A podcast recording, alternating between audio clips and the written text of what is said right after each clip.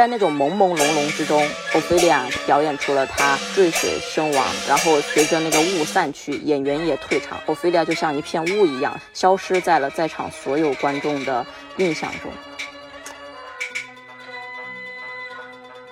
我就觉得那是我人生最玄妙的一刻，就是旁边是我外婆的灵堂，然后完了之后我还在里边跪着呢，还在守长灯呢，然后旁边就是人家在跳舞娘。作为一个母亲，怎么可以去杀掉自己的孩子？就是和传统社会的那种公序良俗是相悖的，也是在他们那一代人看来是不可接受的。嗯，但反之就是到了我们这一代的时候，为什么传统戏剧会衰落？就是因为这一套的价值观可能在我们这里有点行不通了。剧场是不可复制的，就是它是一次性的一个东西。他在饰演窦娥的时候，觉得窦娥最终知道这一切的真相是他爸不要他，就是知道这些真相之后，他反而会笑，他有一丝的释然。他说他这个是他可能在一七年的时候就是没有没有体悟到，可以说是我们后来对前面的一个阐释，但是你不能否认莎士比亚他可能真的会做出这种事儿，那是一个我觉得是一个无穷的宝藏，对。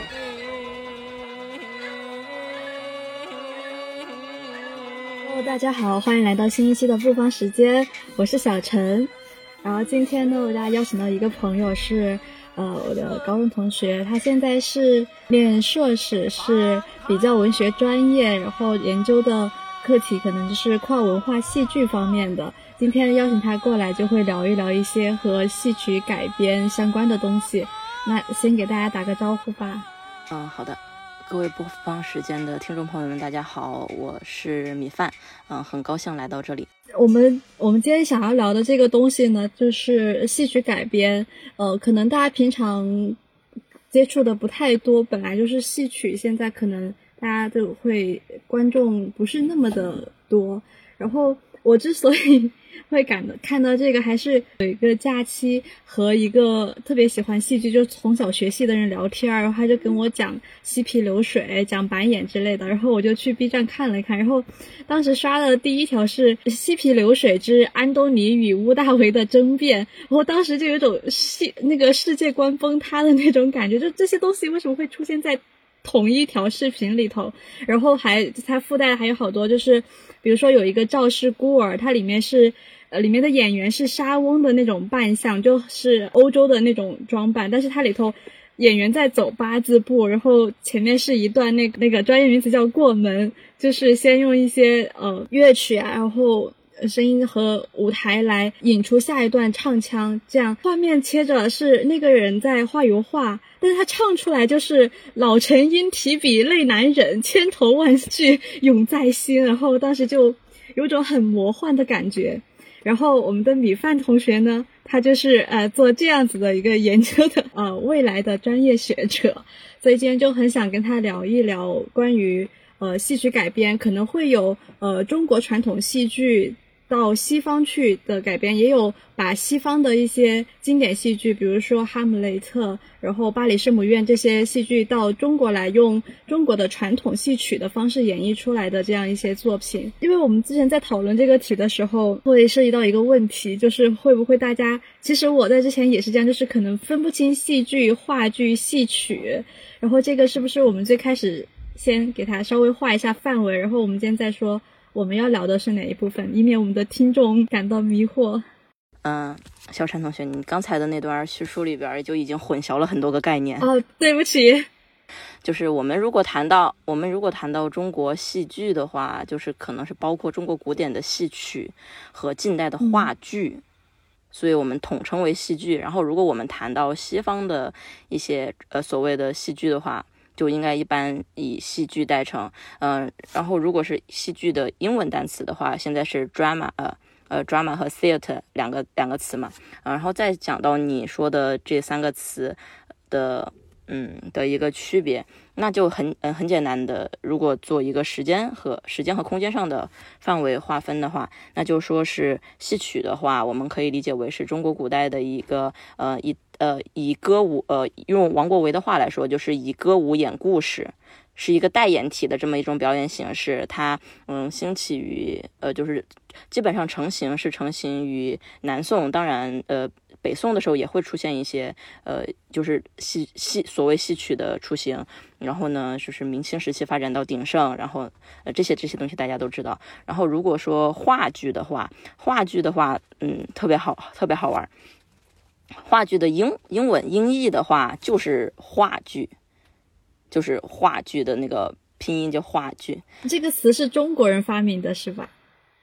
对，因为话剧就是中国特产的一个剧种，就话剧它天生就具有了跨文化属性。它是在呃二十世纪，呃是二十世纪初的时候，呃中国派出的在日本的留学生接受了日本日本当时也受到西方话剧的影响嘛，呃所所创作出来这种演剧形式。可以说，其实就是模仿西方的一些呃演剧形式。嗯，就如果我们背课文的话，就会说，嗯，就是一九零七年，春柳社在日本演出了《黑奴遇天录》以及《茶花女》，这个是为为一个中国的话剧的诞生的标志性的事件。当然，这批人呢，呃，后来就回国了，然后影响到了很多的话剧创作。对。这就大概是我觉得简单的就讲讲这么清楚了。当然，你可以发现，如果你现在呃看中国的这三大戏剧学院，比如说是上海戏剧学院和中国戏剧学院，他们就是现在就是叫戏剧，就基本上是以话剧为主。当然，我们有一个专门的中国戏曲学院，它就是以戏曲为主。嗯，但如果说现在学界的研究主流的话，大家还是更愿意去研究话剧一点。对嗯，我也是，就呃想要区分一下这个概念，所以有看一点点。当时春柳社确确实是有几个人，比如说像是李叔同、欧阳予倩，这样还是比较熟悉的名字。然后其实这个就是，呃，他当时出现还是有一些时代背景。他为什么要演那个《黑奴遇天路》？他是为了就当时因为可能家仇国难吧，他也是用这个故事来。呼吁中国人民去警醒起来，自我斗争。因为他把最后的结局改了，他改成了那个黑奴杀掉了奴隶贩子，或自己逃走了。然后这和原来的那个汤姆叔叔的小屋是有点不一样的。也有一种说法，就是一九零七年的那个春柳社不是最早的，大概是在一九零零年的时候就呃南洋公学的演出，那会儿其实就已经有一些话剧的形式了。它在。中国先有，但这个它属于学术论争，所以我们今天也不在这里说。那大概呃，刚刚谢谢米饭同学帮我纠正了，可能我自己最开始表达中就有一些失误。呃，就是在我们日常可能生活中提起戏剧的话，还是会经常脑海中先浮现出来的，就是呃，可能是沙翁或者是其他的一些大的剧作家他们做的一些。戏剧，而不是中国的传统戏曲。那如果是从这里来看的话，为什么会把戏剧和戏曲这两个形式结合起来？然后，呃，我们国内就比如说《哈姆雷特》的那个改编，呃，《王子复仇记》，为什么会有这样一个去改编的行为呢？他们最开始就是我们先先辈的改编者们，他们可能最开始并不是想做一个形式上的创新。他们就是在演故事，就是选选用了国外的故事。那中国的故事可以演，为什么不能演外国的故事？首先你要意识到，这是呃，就是戏曲这一个艺术表演形式，它的包含，呃，它的包容性是特别强的，它的表现力也是特别强的。你会发现它很多东西，就比如说我们觉得中国的戏曲不就演些什么情情爱爱、你侬我侬那种，就是感觉不能。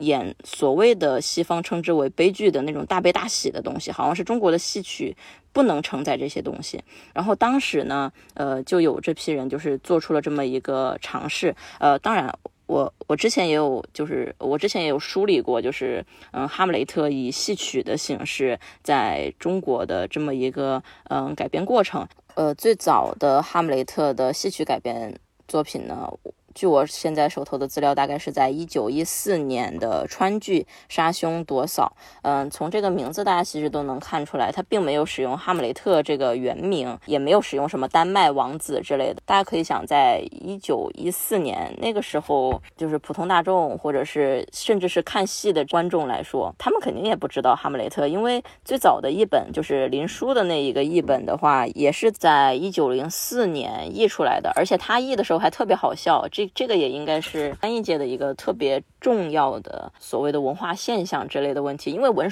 因为林书他作为一个清代的文人，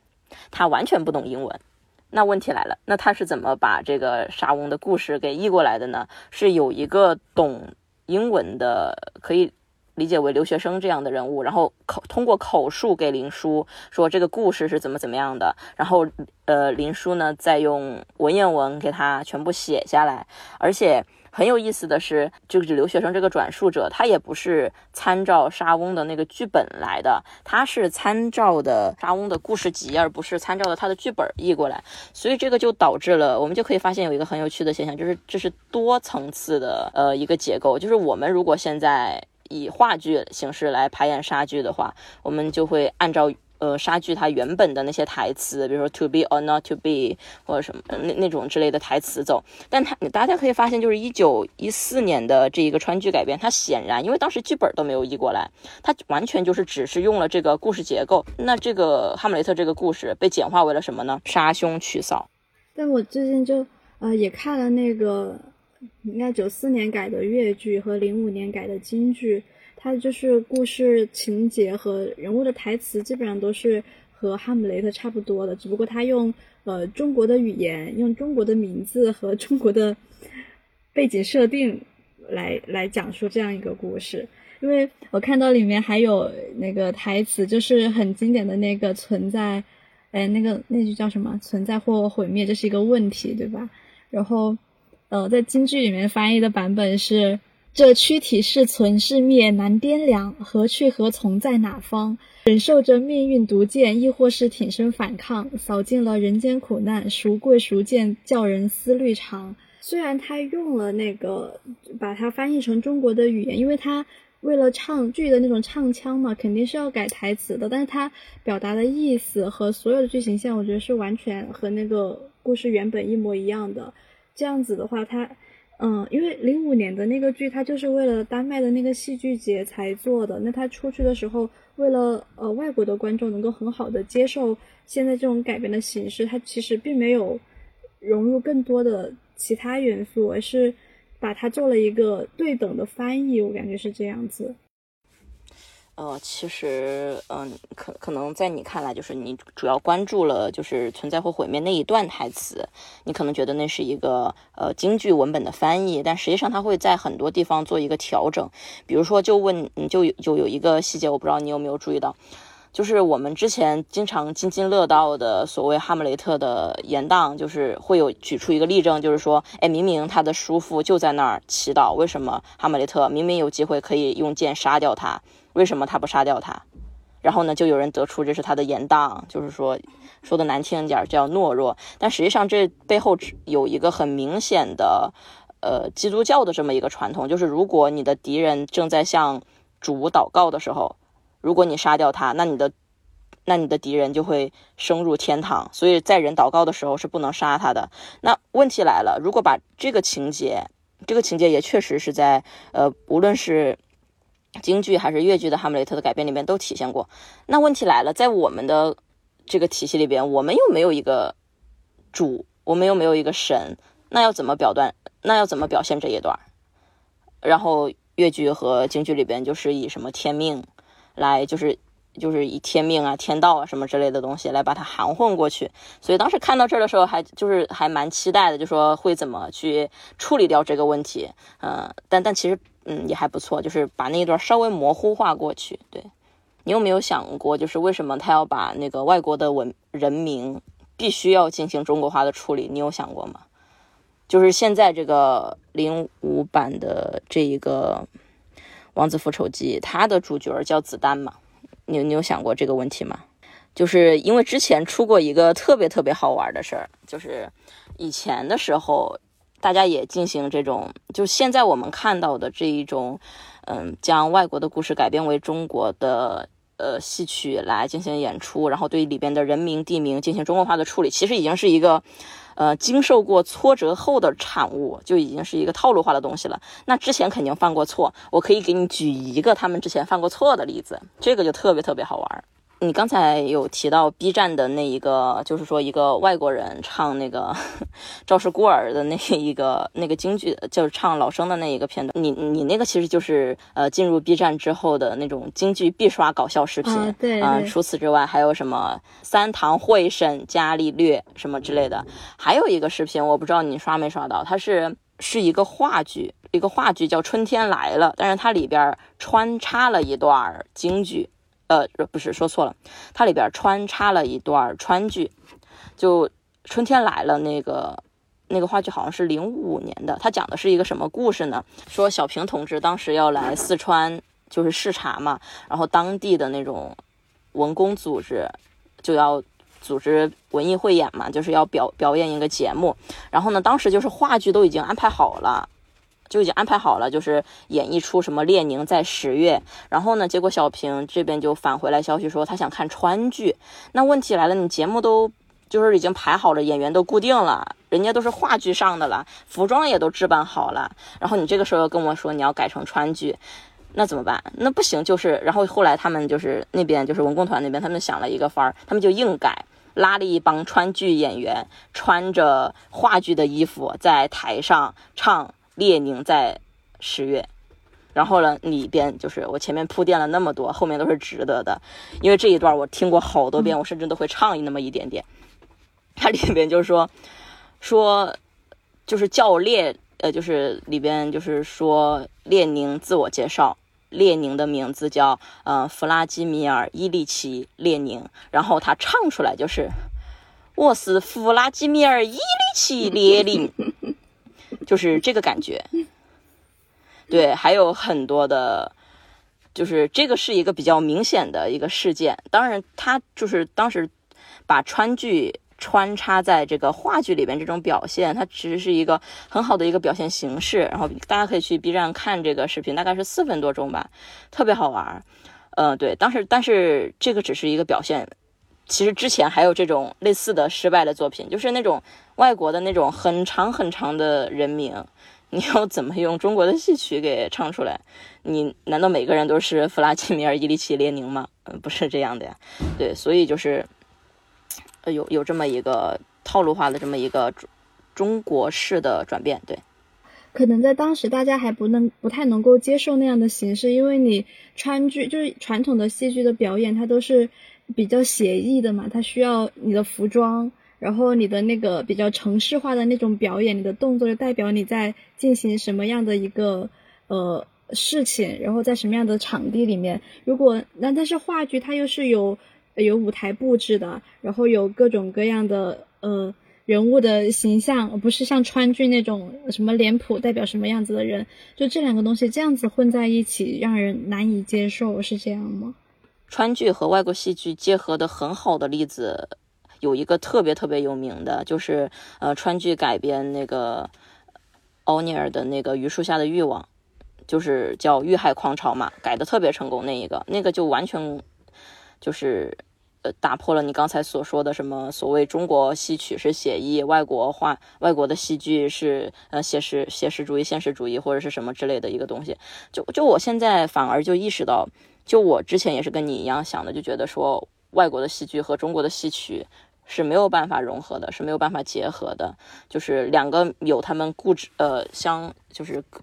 呃两方有他们相异的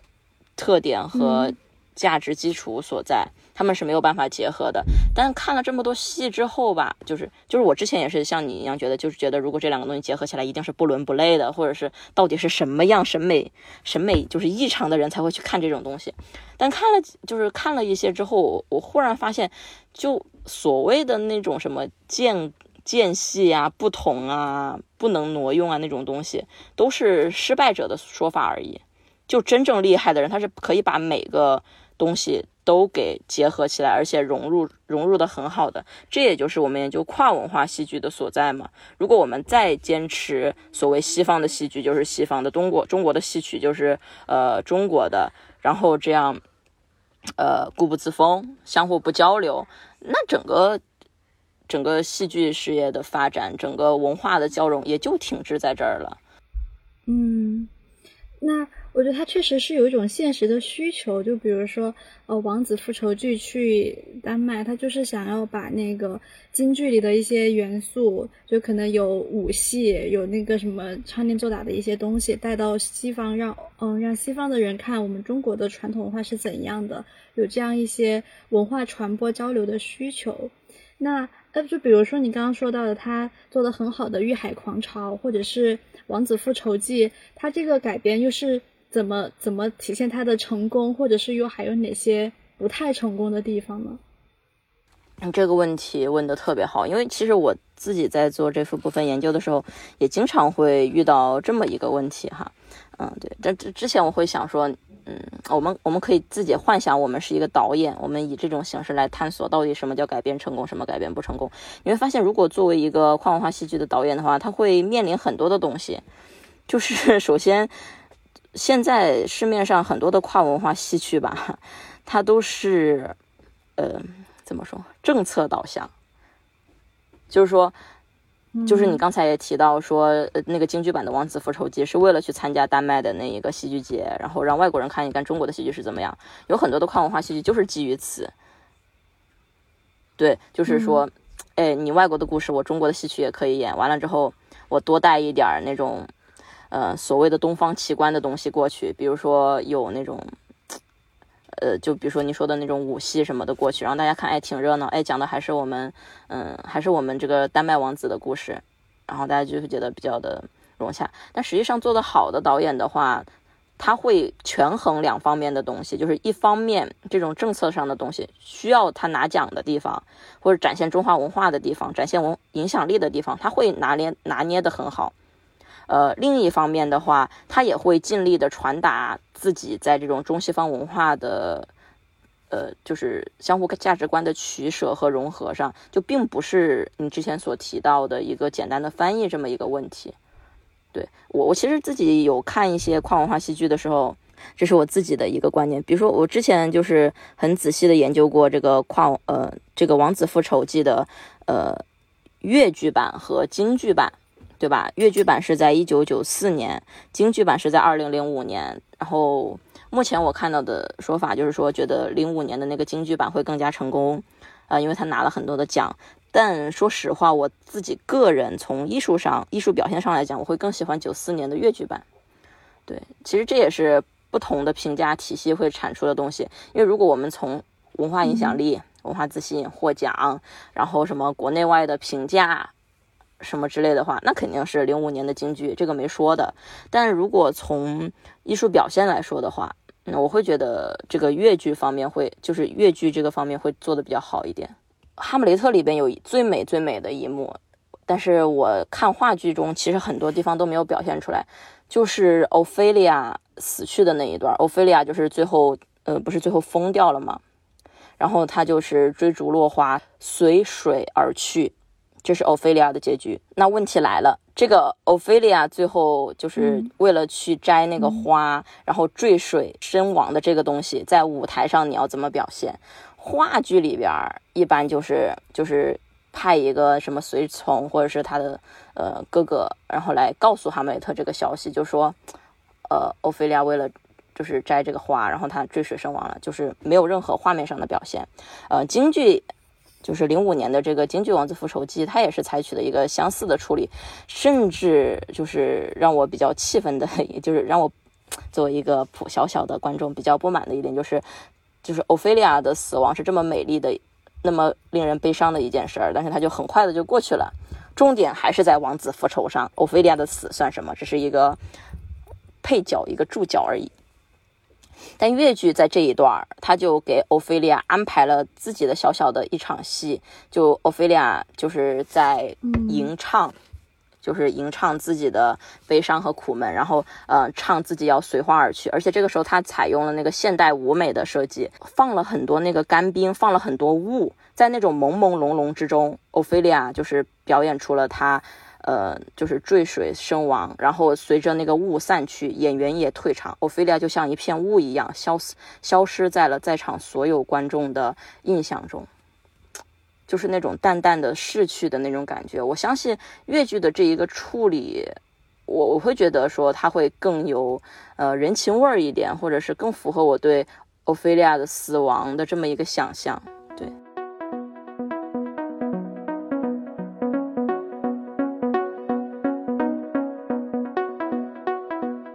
你知道，如果要去国外演出的话，嗯，就是会很复杂，它会对呃你的出行人员的要求有限定，所以说就是尽可能的会精简一些人物。就比如说，我记得有一个很经典的例子，就是呃上海戏剧学院的。呃，宋慧柱老师他自己是一个导演，但是他也是一个特别厉害的学者。嗯，他有一出特别有名的戏叫《昆曲的学手记》，它里边就是改编的是《麦克白》。《麦克白》里边不是有三个女巫吗？对，然后孙老师在那一版中就把它改成了三个呃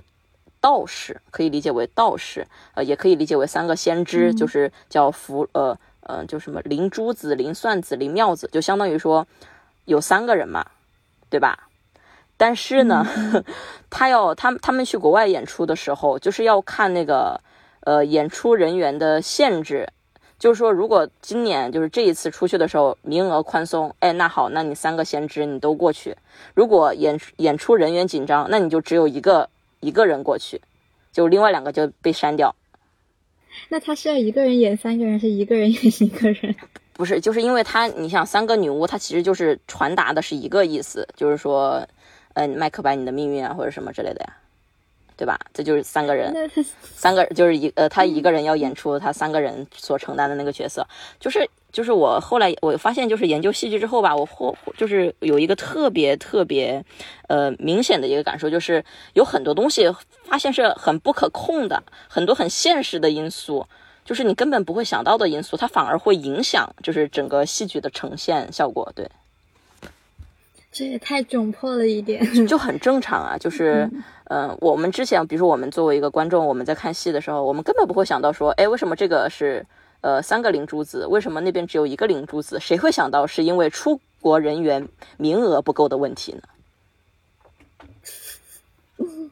第一次听说讲这件事了。嗯，包括就是这个，我后来就是慢慢发现戏曲的呃戏剧的这个东西吧，不可控因素太多了，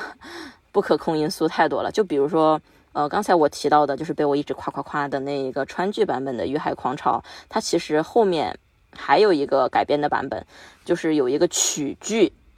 嗯，叫叫叫什么来着？反正也是《玉海狂潮》，大家如果搜的时候也可以搜到。嗯，就是曲，就是那个嗯，九曲回肠的那个曲。但是九曲剧是一个明显的地方小戏，你知道曲剧是哪个地方的小戏吗？嗯，不知道。你猜都猜不出来，它是郑州的小戏。嗯，为啥？就河南郑州。为啥呢？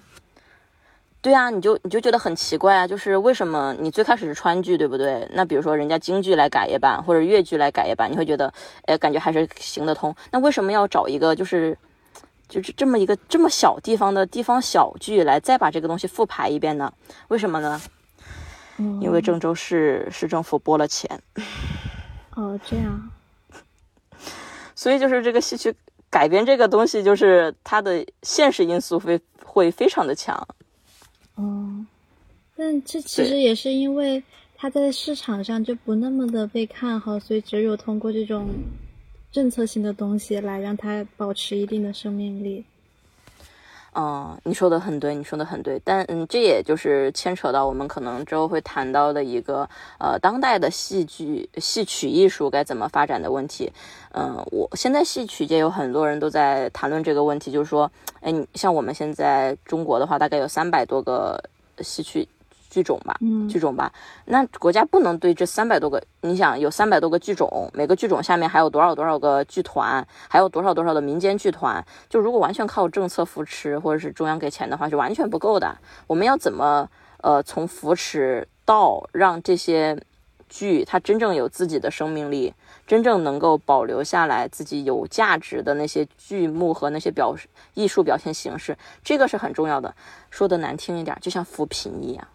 嗯就是书写式扶贫和让这个扶贫这个地区乡村振兴自己再站起来，这是两码子事儿。所以现在戏曲界也在讨论，就是也在研究这个事儿应该怎么做。嗯，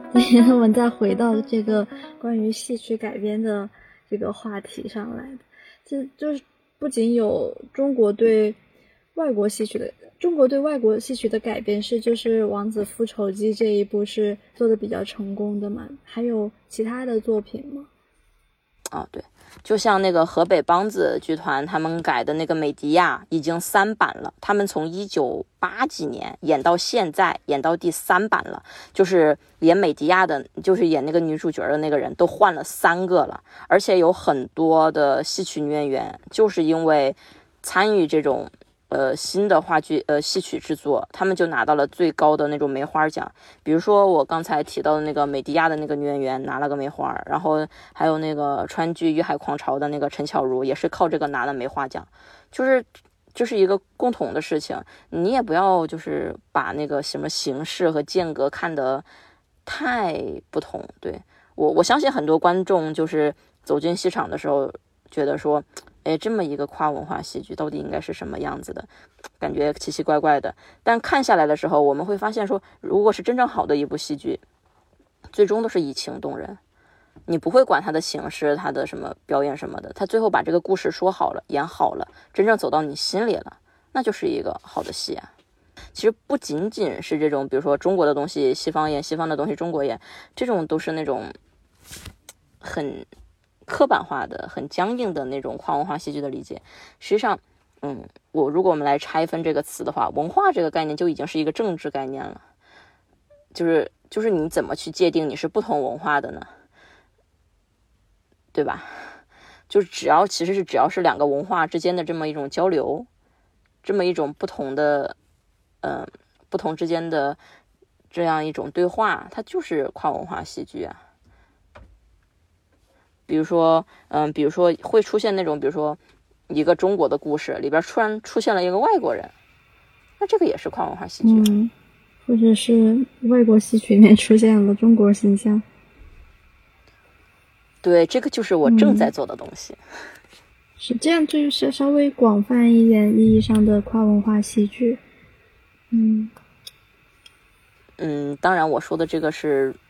就是最简单的，你可能可以理解的跨文化戏剧的定义。现在这个跨文化戏剧的这个定义啊，就是还是学界还是在吵闹不休啊，不休争执啊，什么争执啊什么的。如果就是我特别喜欢那个福建师范大学的周云龙老师对这个跨文化戏剧的这个定义，他觉得就是文化是一个正概念。那你跨文化戏剧的话，实际上就是对一个文化、对一种文化的模。模拟、模仿、努，然后还会牵涉到什么内容？因为周老师他是自己搞西方文论搞得特别好嘛，所以他这方面的就会比较抽象一点。但嗯，如果你想简单的理解、简单的判断出来这个东西到底是不是一个跨文化戏剧的话，就按照我说的那个就是做的话，基本上都能分出。你会涉及到这个吗？就外国对中国戏曲的改编，他们他们的改编是唱中文还是他们国家的语言呀？是这样的，是这样的。呃，这个分几个几个情况，就是有的外国人，他实际上，比如说是中国人过去，或者是他是华裔，他仍然可以用中文唱戏。有一个现在呃 YouTube 比较火的一个，在外国做戏曲这种类似于社团的一个一个一个组织吧，就叫什么北美梨园，他们就是在做的，就是在。北美的华裔，然后或者华人，他们一起聚在一起唱唱戏啊什么的，发发视频啊，也挺好的。然后还有就是类似于这种用中文唱戏的啊，还有一个大本营，就是那个夏威夷大学那边会有一个嗯中国戏曲的这么一个研究中心吧，大概是因为有一个特别好好好玩的事儿，就是其实其实好像是八十年代的时候还是九十年代的时候，有几个外国人是专门来到中国学习京剧、学习昆曲，然后学好了之后，他们返回美国去执教。然后就是，然后这群人呢，基本上就集中在夏威夷大学，嗯，然后他们的话基本上也是用中文演戏什么的，还有一些呢，就是说他们会尝试把中国的本子翻译成英文，然后呢用英文唱，对，这个唱起来就比较好玩了，它的很多意思就省了嘛，因为你古就是特别是还要注意就是英文的韵的这个问题，就英文的韵和中文的韵是不一样的嘛，就往往就是在中在英文的这个唱的中就没有那些原本的韵。也不太那个韵脚也压不太上，但确实是有一批人专门在做这个呃戏文的翻译，但更多的是就是做一个剧本的翻译。呃，当然就是他们对这个中国古代戏剧的这么一种表演，或者是呃或者是呃改编吧，也有一部分体现在他就是大概用这个故事，他会有自己的呈现形式。比如说有一个特别好玩的，就是那个《牡丹亭》，好像是有一个叫嗯。Peter Palace 好像是叫这么一个人吧，他的那个版本就是用玩偶来演的，就是是把它当做把《牡丹亭》就是大概的故事用玩偶演了一遍。你会想说玩偶怎么唱？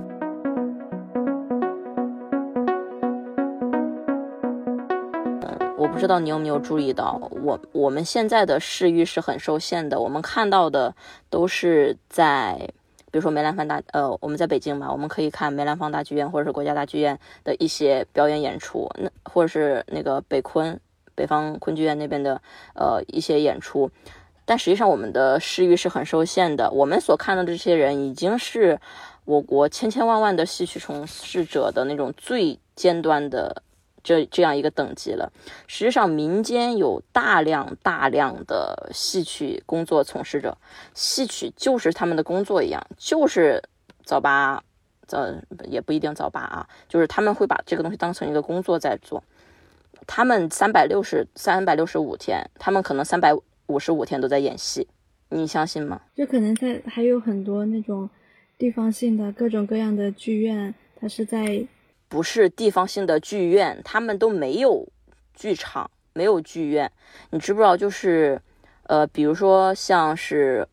嗯，江浙一带和那个福建，他们会有他们的地方戏。他们就是可能就是，呃，比如说，我是这个村儿的村长，哦，我儿子娶媳妇儿，我要叫一个戏班子过来，哎，唱戏，要唱那种给我早生贵子啊那种戏。然后可能连唱个三天五天，这个我说的是这个这个地方，有很多的戏曲工作者实际是在做这种事儿。这样子吗？这种东西其实很多的。啊，之前有有一次很荣幸的参加会议的时候，遇到了孙慧珠老师，就是我刚才提到的那个呃上海戏剧学院的老师。然后他就说，他有一次他专门嗯去那个去福建那边，就是去采风，去看这些。土生土长的戏剧，它这种戏曲，他们到底是怎么样的？我们现在就是，比如说，我们通过什么抖音啊，或者是 B 站看到的那些所谓的戏曲表演，他们都是有套路、有程式，什么美美的妆啊，那种什么崩头啊，缠的特别美那种身姿。但是广大，但是那些只是在戏戏院里边，嗯，就是北京的某些观众能看到。那其实你比如说。就以我们俩 来的地方来说，重庆到底有多少这样的剧院呢？有多少重庆人会去跑到剧院里边去看戏呢？其实很少，更多的是那种村里边的戏，一个村的人都过来看这种东西，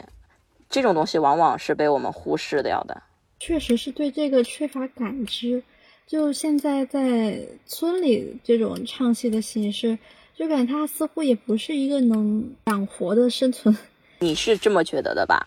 你是觉得就是在村里唱戏，就比如说，啊，今天这个张家村的村长儿子结婚唱戏，明天这个李家村的赵家村的，你以为是这样的吧？错啦，人家三百六十五天，人家能唱三百五十五天的戏，这个戏曲工作量，而且人家是唱满天，这个戏曲工作量你想都想不到的。为什么会有这么大的需求呢？为什么有这么大需求？就是因为这是这是在某一个地域里面比较突出嘛？因为我自己感觉到，可能我们家那边就没有这样子的传统。是会这样的，呃，是会这样。我之前也跟孙老师提到，我说，呃，感觉我们那个川渝地区好像就没有这样的东西。他说这个可能就是一个地域性，因为可能还跟那个地区的经济条件或者是那个宗族形式有关。我会我会比较想到，我前两天就是在想这个问题的时候，我会想到就是。鲁迅，嗯嗯你嗯，鲁迅他写过很多他小时候的那些戏的东西嘛，嗯，我不知道你还记不记得，就是说他当时那个什么武昌戏，什么黑白无常什么的，他小时候就是写故乡的那一篇，他就会说，嗯，他家附近有一个大的村庄，好像叫赵家村，然后呢，呃。周围有几个小的村庄，然后可能就是由这个大的村庄来领头，然后大家都给一点钱，然后呢，到节日的时候就找一个戏班子来赵家村演，然后呢，我们的迅哥就坐着船就去那个地方看戏，包括冰心也也也会有那个书写啊，就是冰心的那个六一子里边。就说他当时就是很久没跟刘一子见面了，再一次跟刘一子见面的时候，就是在那个戏台上嘛，人家在上面咔咔演呢，他们俩在下面，嗯，就是表述钟情嘛，很久没见到嘛。实际上，这个戏剧、戏曲，我们现在感觉好像是把它当成是一个什么，呃，博物馆里边的一个文物展览这样的一个东西，但实际上它应该是融入我们的生活里边的，就是在我们的身边的。嗯。就是在我的印象里，这些东西可能都是，呃，爷爷奶奶那一辈的，在他们年轻的时候会比较流行。就我之前也是看一部电影，就天明导演拍的那个，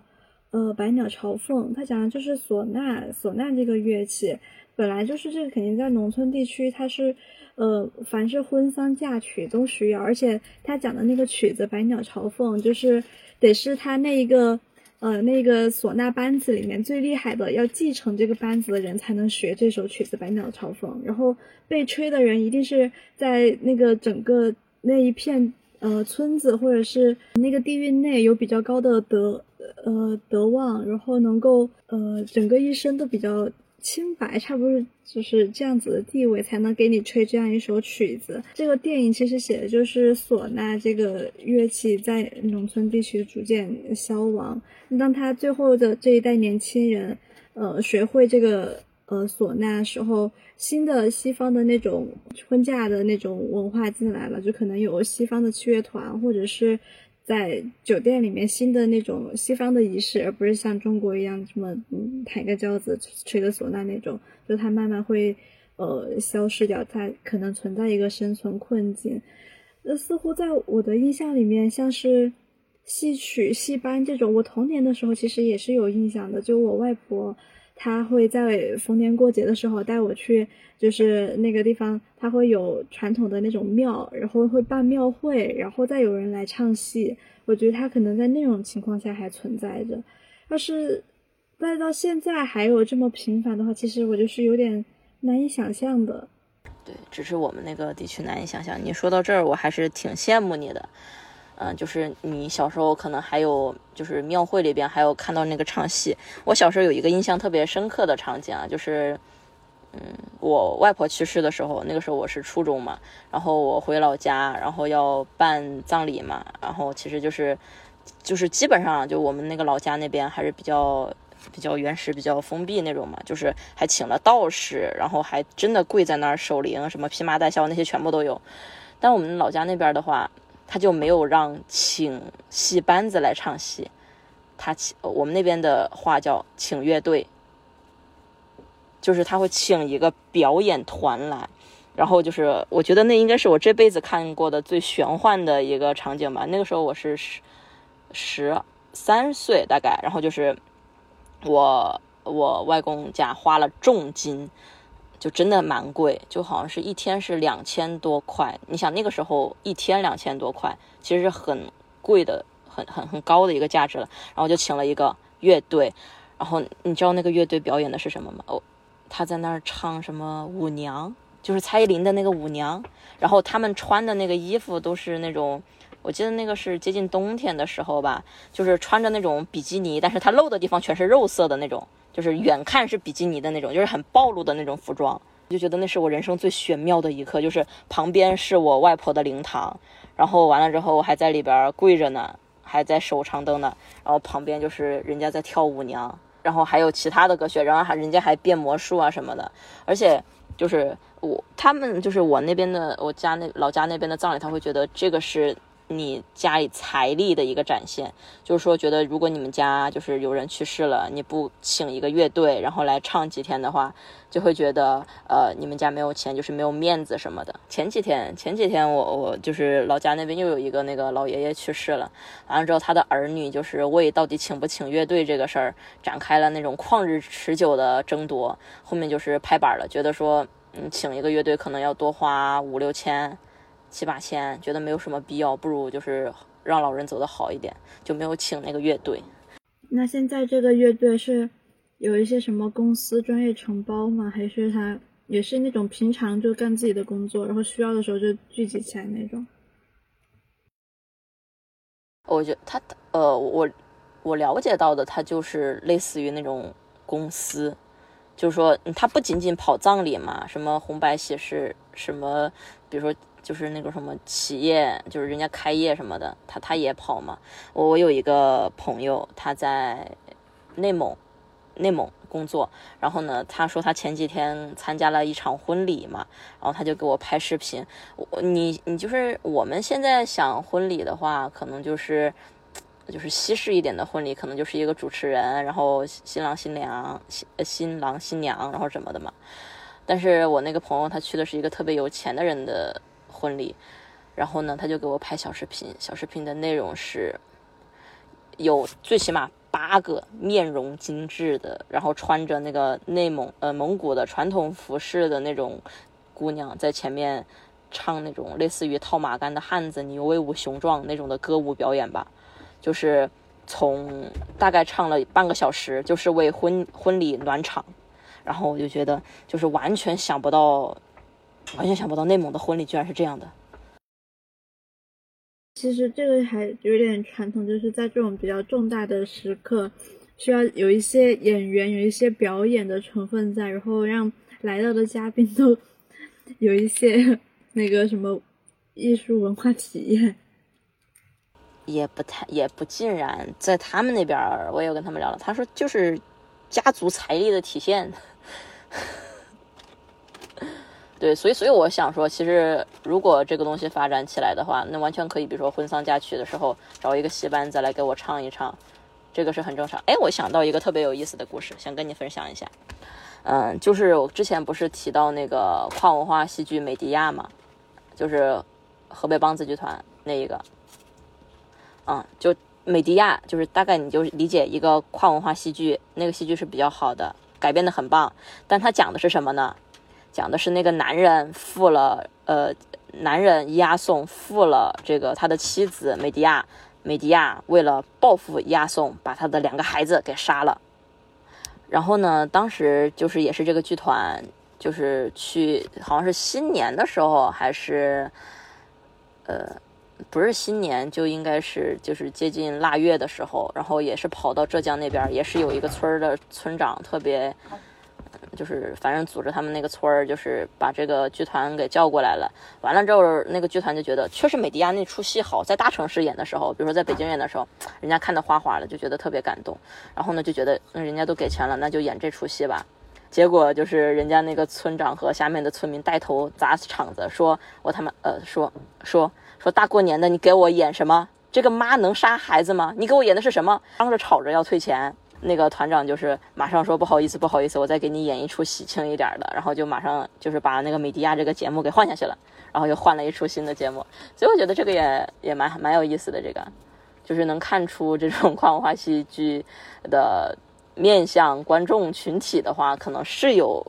就是区域性或者是阶级性的这样一个区分的，就大城市就是呃不能说大城市，就是可能比较熟悉。这个故事的观众会很喜欢这个改编，但是如果拿到村子里边去演的话，人家就会觉得大过年的，你给我演这一出。那可能就是一个思想的转变的问题吧。在乡村地区保留比较多的还是那种稍微传统一点的思想，他们还是处于一个相对，呃，可能现在留在乡村里的是。在我们那个知识普及前的那一代，或者是刚刚到知识普及的那一代，他的思想还是那种传统的一代一代相传的那样子的。那我们看传统戏剧的时候就是这样，因为它每一个传统的戏曲，它唱的那种故事里面必然是包含着什么忠义节烈，有一定的那个故事内核，然后它其实就是要去渲染一种好的那种社会氛围，要去讲一个什么样子的。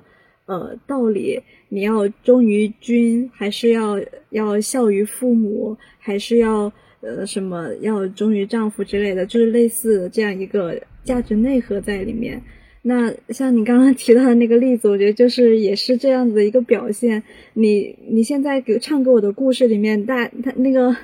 作为一个母亲，怎么可以去杀掉自己的孩子？就是和传统社会的那种公序良俗是相悖的，也是在。他们那一代人看来是不可接受的，嗯，但反之就是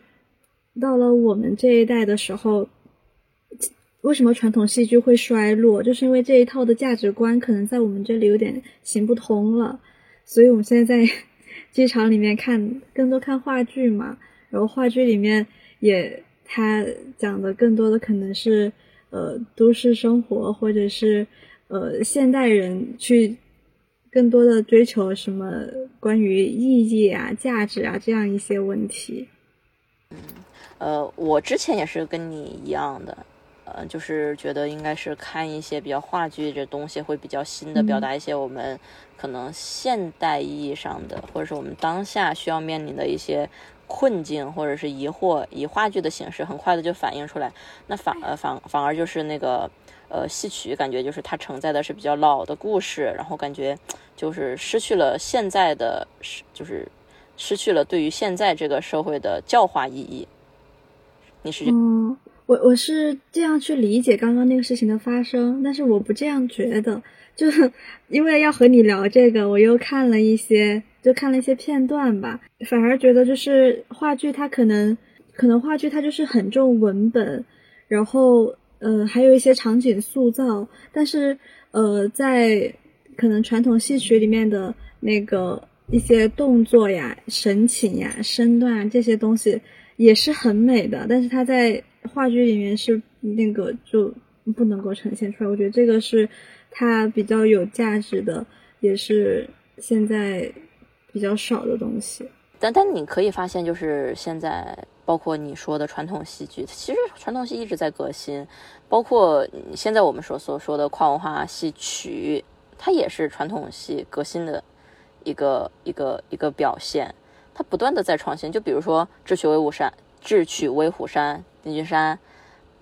什么《红灯记》，那些都是传统戏曲革新和包容采纳的呃一些表现。你你现在就是如果回去看那个。哎，我那天看的什么来着？我那天看的那个《智取威虎山》，我觉得那个真的唱的很棒，然后他的一些表现力也很强。哎，我我有一个特别小的细节想跟你分享一下，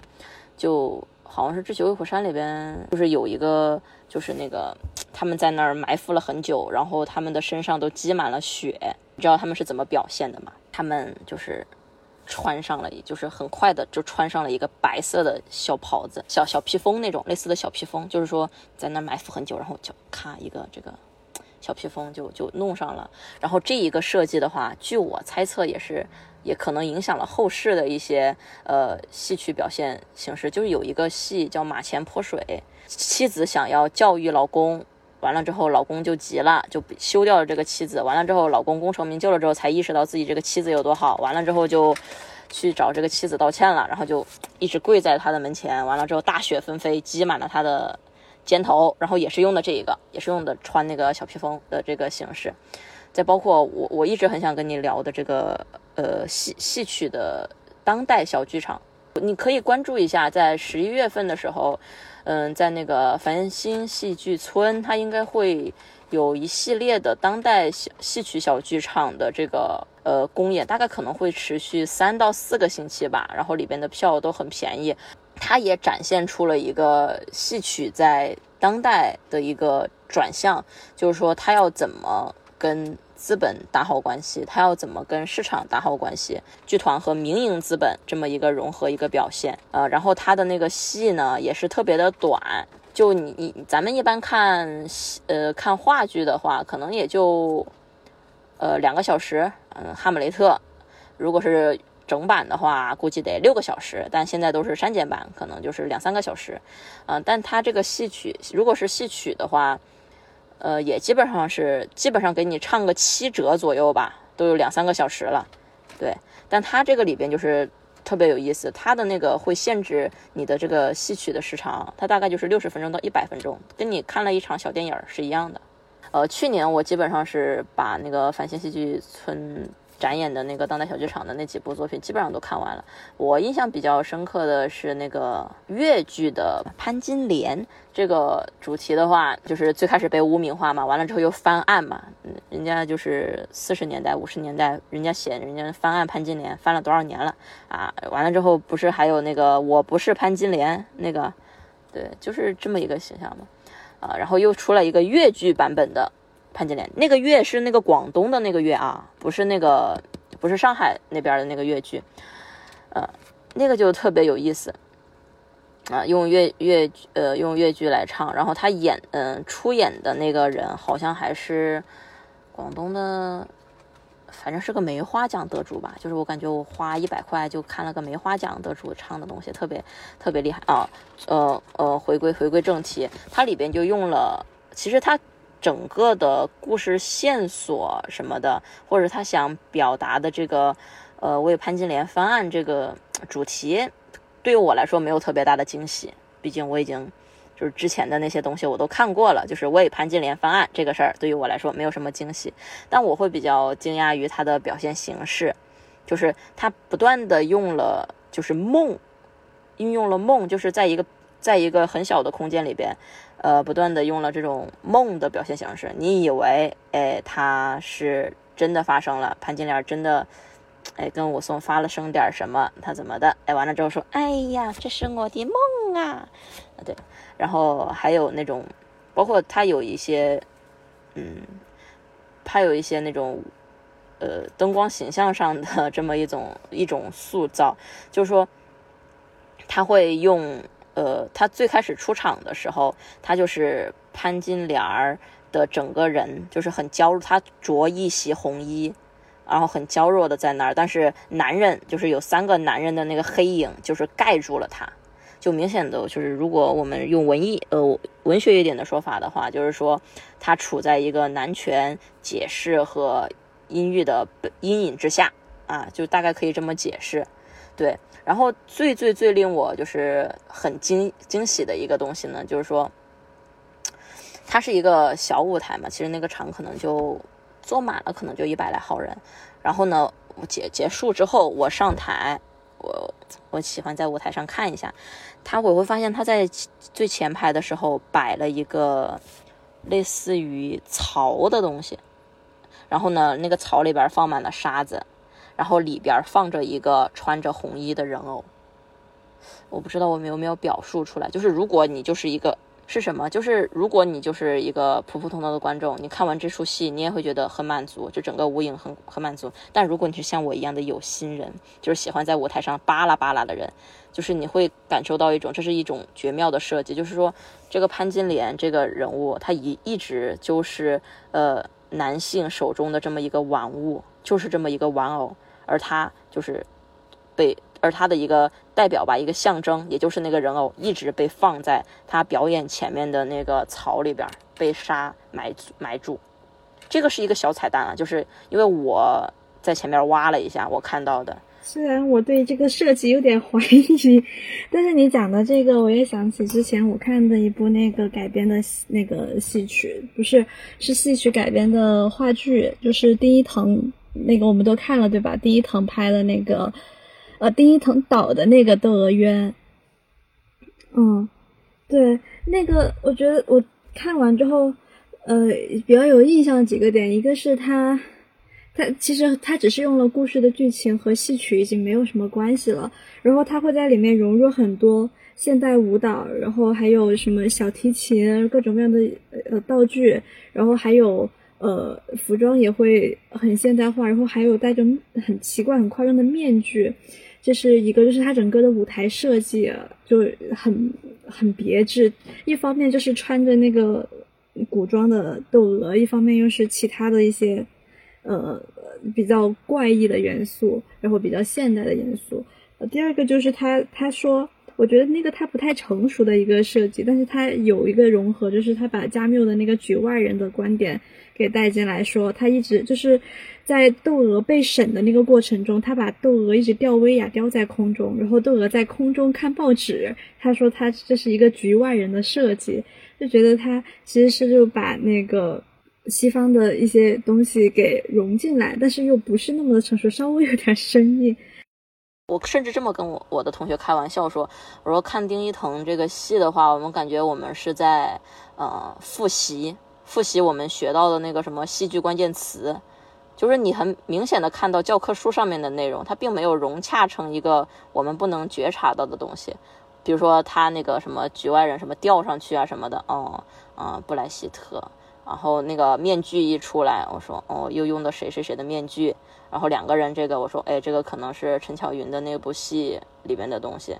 他整个东西搞得有点莫名其妙。我我我就是我们很我们很理解他想。传达的那种新兴导演想想想想想要传达的那种东西，但有的时候就这种外部性的或者技巧性的东西过多之后，他反而就是显得没有好好的在讲这个故事。但故事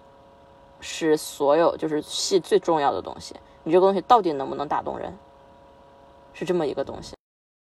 就刚刚你提到一个，就是希望一个戏它还是能够讲好一个故事。然后这个就会让我想到说，其实，呃，我们在去看戏的时候，到底是看什么？就呃，一方面是对这个形式还是有一些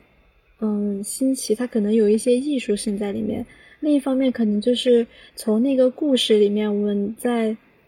在看什么样的身份的人在做什么事情，就是通过戏剧来观察我们自己的生活，观察现在社会状态下的人是什么样子，然后再来思考自己的生活。我觉得大概有这样一个意义在。你不知道你怎么去看这样一件事情，就是大家为什么还会走进剧院？啊，你这个问题说的特别好。就是基本上也是我在努力回答我自己的这么这么一个问题。嗯，对，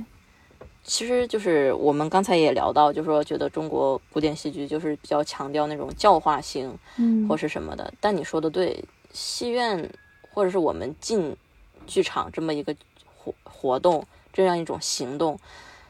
它不就是奔向我们的梦的一种情况吗？我们在舞台，我们舒舒服服的坐在剧场里，看舞台上的他们悲欢离合，演进了他们的人生。实际上，在这短短的可能一个小时、两个小时之中，我们也去体验了他们的人生。我我其实有在一本书中看到这样的话，我觉得说的还蛮贴切。他说，就是戏剧中呈现的那些东西，可能是我们不太敢做的东西，或者是我们避免去做的东西。然后我们从中知道了做这个东西有什么后果，但我们也知道了这样的一个历程，所以从这个角度来说，感觉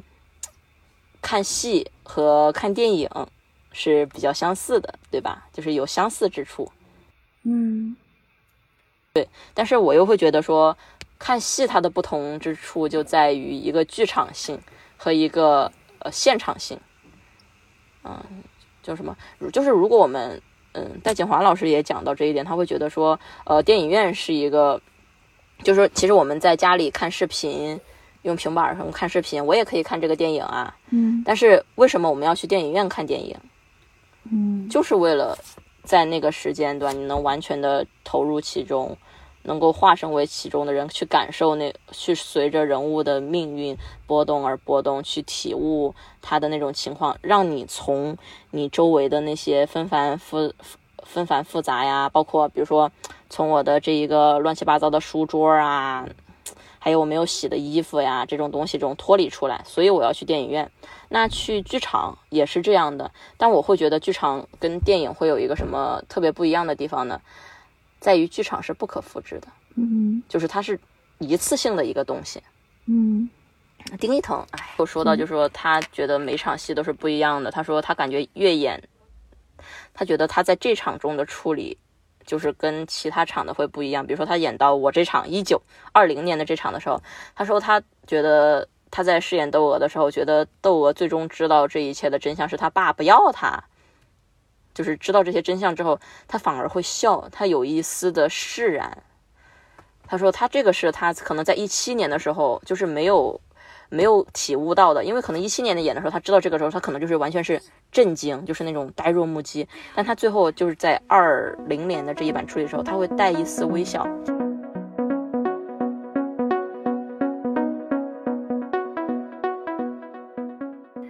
大杂的聊了很多，就是传统的戏剧它怎么和呃西方的元素结合，或者是怎么用一些。呃，现代的话剧的呈现方式去改变，去依照它的故事模型来改编，都是一些呃以旧出新的东西。那我们在当代的话，有没有可能是创造一些我们这个时代上的一些呃作品，然后让这些东西成为经典，而不是让经典翻新成经典这样子？你觉得你怎么看这个呢？嗯，如果我们拆分这个问题的话，首先就会出现一个问题。怎么感觉是俄罗斯套娃在套娃呢？就什么是经典？